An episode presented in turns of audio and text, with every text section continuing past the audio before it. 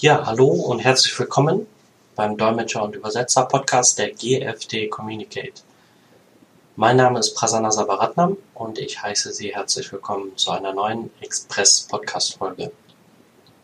Ja, erst einmal vielen Dank, dass Sie fleißig zugehört haben, auch in den letzten Podcasts. Und wir haben immer mehr die Erkenntnis herausgewonnen, dass die sieben Minuten Express Podcasts sehr hilfreich sind und waren und äh, möchten uns in Zukunft auch mehr darauf konzentrieren, kurze und knackige Themen zu präsentieren in Form von Express-Podcasts, die bis zu sieben Minuten lang dauern. Und dabei werden wir spannende Themen besprechen. Was erwartet Sie? Ja, Beispiele aus der Praxis vor allem. Wir werden Lehrpunkte aus Dolmetschereinsätzen besprechen, die sowohl für Dolmetscher als auch für die Kunden, die Veranstaltungen planen, auch äh, hilfreich sein können.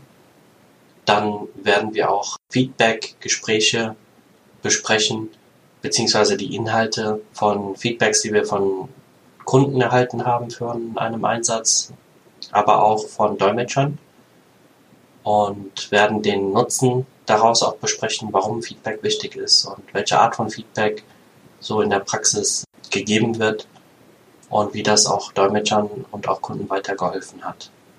Tipps für Redner und Referenten zum Beispiel werden auch dabei sein. Worauf müssen Redner achten, Referenten, wenn sie ihre Vorträge vorbereiten?